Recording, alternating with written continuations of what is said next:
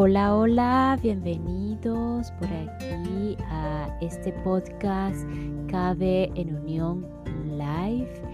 Eh, quien te habla, Carla Berríos, para ayudarte en este espacio a sanar, ayudarte a conectar con tu verdadero ser.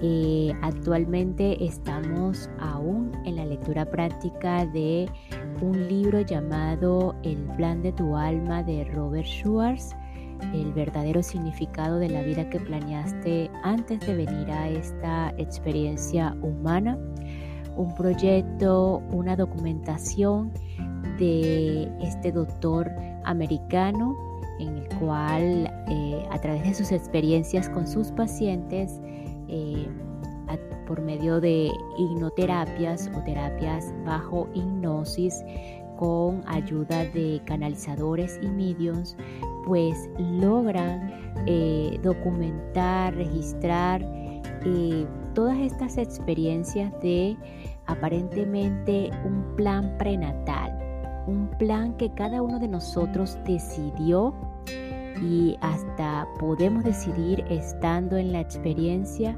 no lo sé, no me crean, es cuestión de experimentarlo. Eh, todas las decisiones y el gran aprendizaje que estamos decidiendo en esta, en esta vida. Eh, aparentemente una evolución de alma, no lo sé, una evolución humana, no lo sé, y una evolución espiritual. Sin embargo, aquí puedo entrar en, cierta discrepancia. No lo sé si evolucionamos como espíritu. No lo sé todavía pero siento que el espíritu simplemente está y ya no necesita ningún cambio.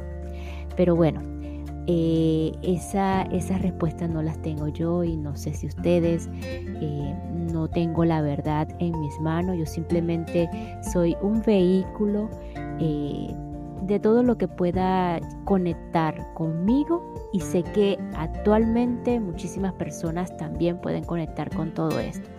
Y la idea es de que con eso que conectemos, sea lo que sea, así sea con, tenerle fe a una piedra, por decir algo bastante rudimentario y bastante coloquial.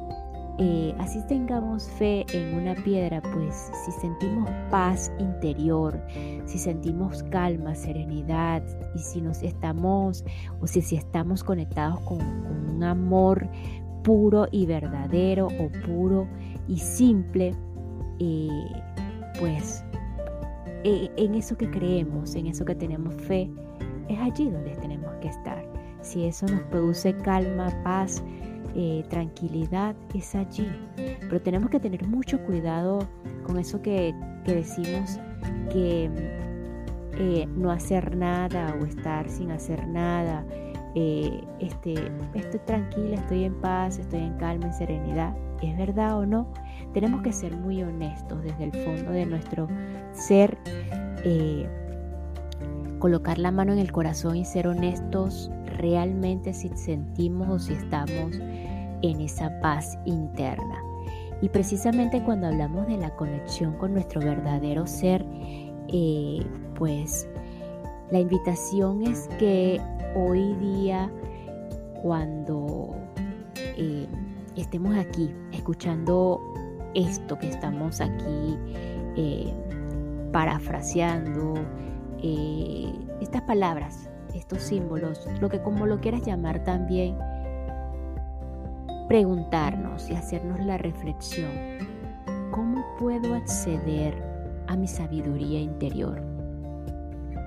Recordándote que esa guía interna puede ser también tu sabiduría interior, esa sabiduría que te conduce hacia la toma de decisiones eh, más correspondidas o correctas, no lo sé, en donde tú te puedas sentir en plena paz, en, en felicidad, en calma, en armonía, en donde no hayan angustias, ansiedades, en donde las emociones, si están presentes, las reconocemos y nos hacemos conscientes que son parte del humano, pero que no somos eso.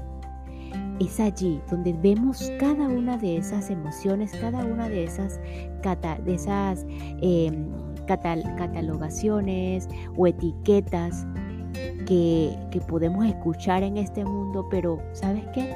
No me lo creo. Entonces, ¿cómo puedo acceder a mi sabiduría interior?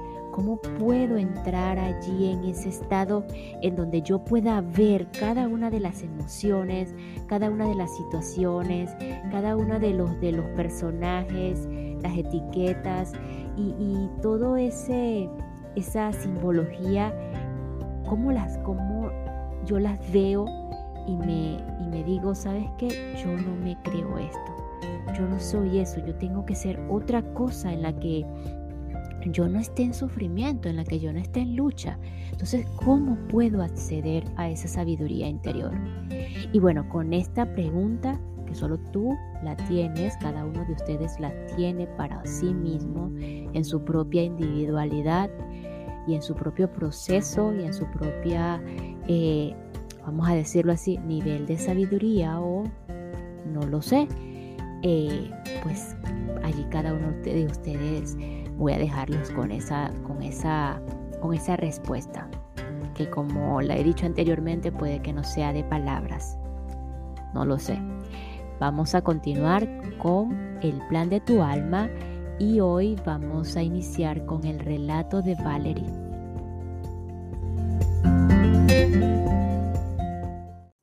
Y esta pequeña pausa es para enviar un saludo y agradecimiento a todos los que me escuchan y se encuentran en Minnesota, en el estado de Minnesota, hacia el centro norte, aparentemente, no lo sé eh, si estaré equivocada, de los Estados Unidos. Eh, específicamente Minneapolis, San Paul, Morris y Maple Grove. Um, welcome, Minneapolis, and thanks for listening to me.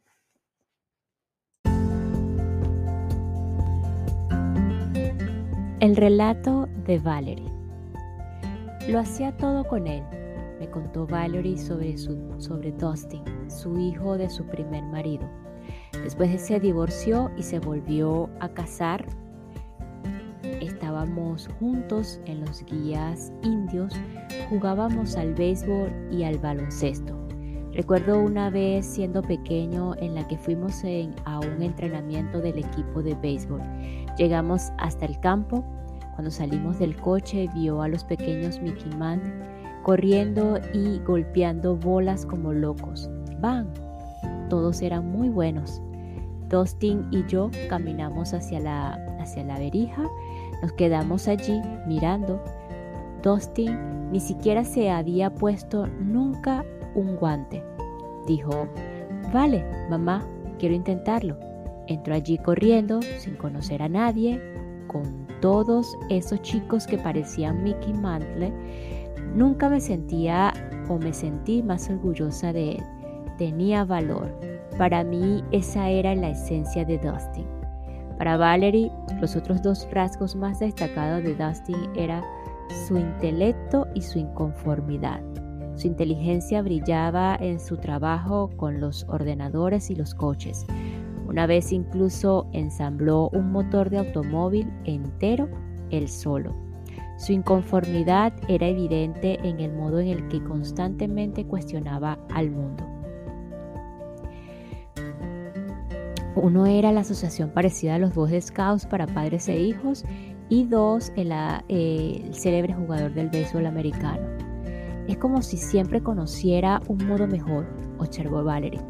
Tuvo encontronazos muy fuertes con la sociedad debido a la falta de sentido común en el modo en el que están organizadas las cosas. Valerie nunca supo cuántos amigos había tenido Dustin hasta que más de 250 acudieron a su velatorio. Empezaron a llegar uno a uno, recordó. Eh, Judah vino a mí tu hijo fue una de las personas más brillantes que nunca he conocido. Todos venían y me decían lo mismo. Todos sus compañeros lo valoraban. Una semana antes de la muerte de Dustin, Valerie estaba sentada en silencio junto a la ventana de su sala de estar.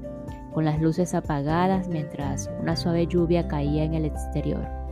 Dustin se acercó y se sentó junto a ella. Cuando extendió la mano para encender una lámpara, Valerie le dijo, No, Dust, me gusta la luz natural. La luz natural es buena. Juntos, en silencio, observaron cómo las gotas resbalaban por el cristal de la, de la ventana.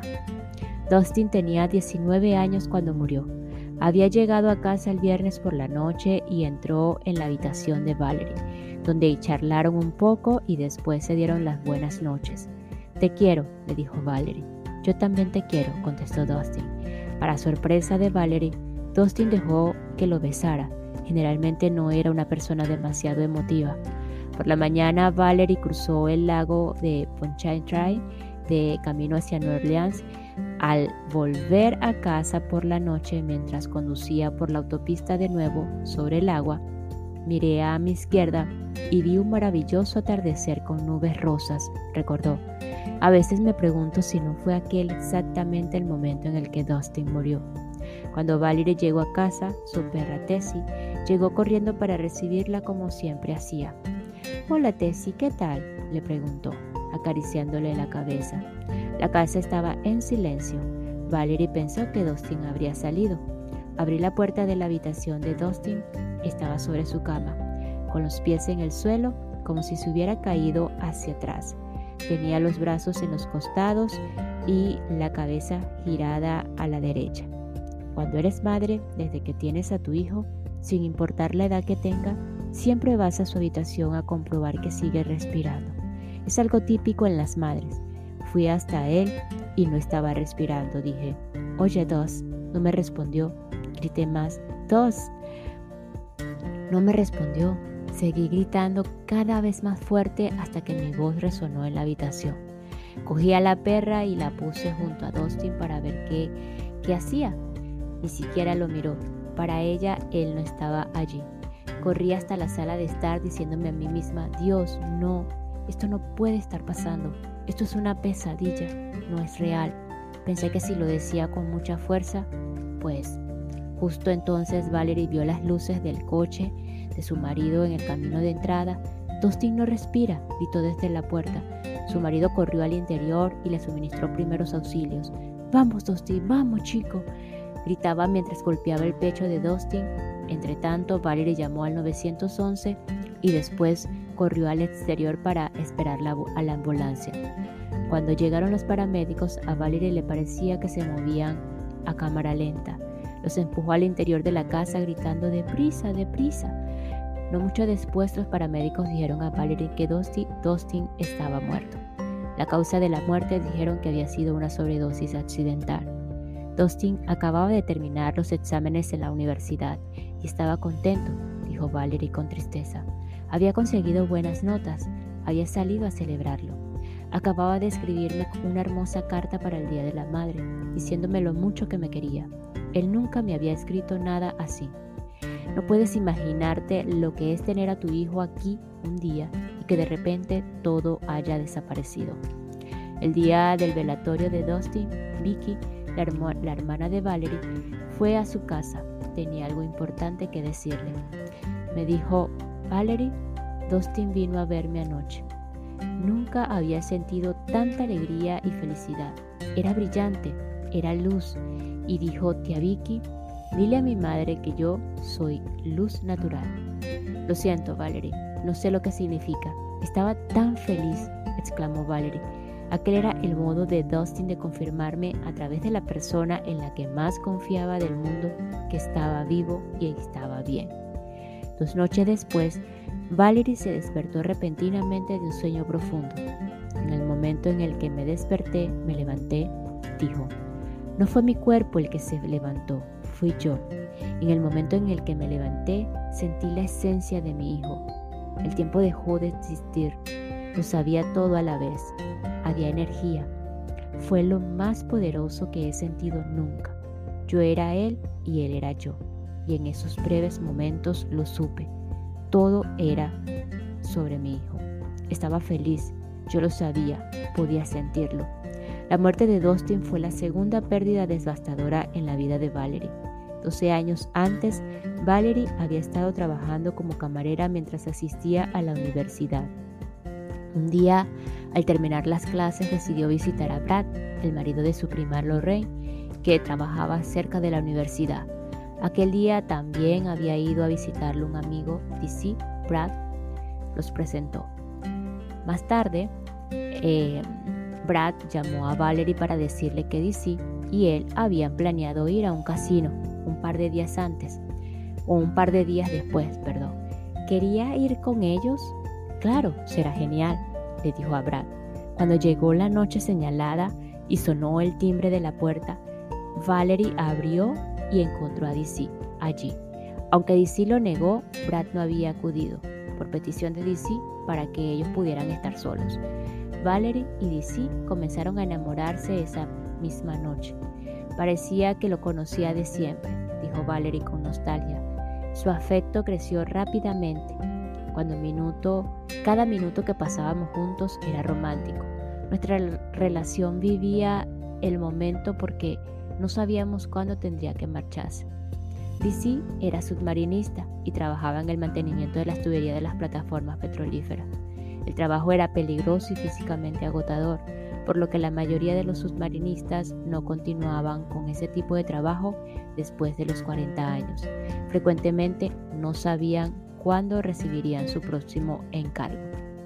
Tienes que planear tu vida alrededor del hecho de que esos hombres pueden irse una semana o dos meses sin previo aviso, dijo Valerie. Empezamos a salir el 28 de septiembre. El 17 de febrero me pidió matrimonio. Estábamos en mi apartamento sentados en la cama hablando. Fuera en un árbol había un cardenal. DC dijo, siempre van en parejas. Espera un minuto y verás llegar a su compañera. Y lo hizo. Entonces con toda tranquilidad me dijo, ¿cuándo vas a casarte conmigo? Yo le contesté, cuando tú quieras. Fue muy emocionante. No había pasado ni una hora desde la proposición de matrimonio cuando DC recibió un encargo de trabajo. Valerie y él condujeron por el puente elevado hasta su departamento, donde él preparó su equipo. Johnny, su compañero y amigo, lo recogió en su coche. Puedo verlo como si hubiera sido ayer, dijo Valerie. Yo me quedé en la calle y le dije adiós con la mano, y esa fue la última vez que lo vi. Dos días después, mientras Valerie estaba sirviendo mesas en el restaurante, levantó la mirada y vio a Brad y a Lorraine.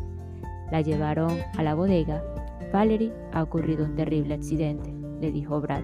Dicid ha muerto. No me puedo estar, no puede estar muerto, gritó Valerie. Acaba de pedirme que me case con él. Lorraine y Brad, que no sabían nada sobre el compromiso, se miraron con incredulidad.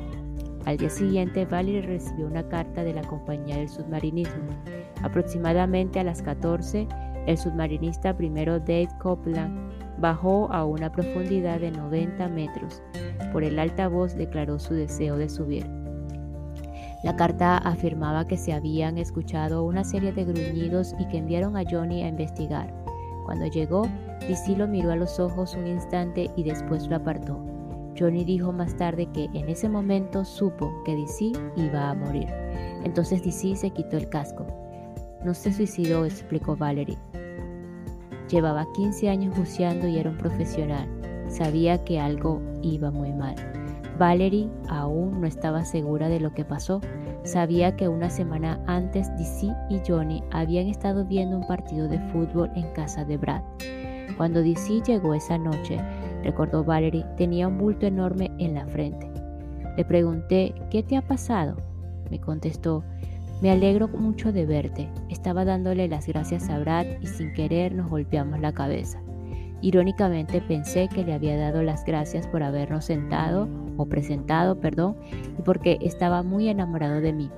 Sufrió una fractura de cráneo o una contusión que le provocó una increíble presión cuando bajó allí. El dolor de la muerte de DC fue tan abrumador que durante un corto espacio de tiempo Valerie se refugió en el alcohol para anestesiarse. Tardó dos años en volver a sentirse bien. Un día, añadió Valerie, estábamos sentados en el sofá. Me miró y dijo, siento haber tardado tanto en encontrarte. Te prometo que la próxima vez no tardaré tanto. No le pregunté por qué había dicho eso. Él fue mi verdadero amor.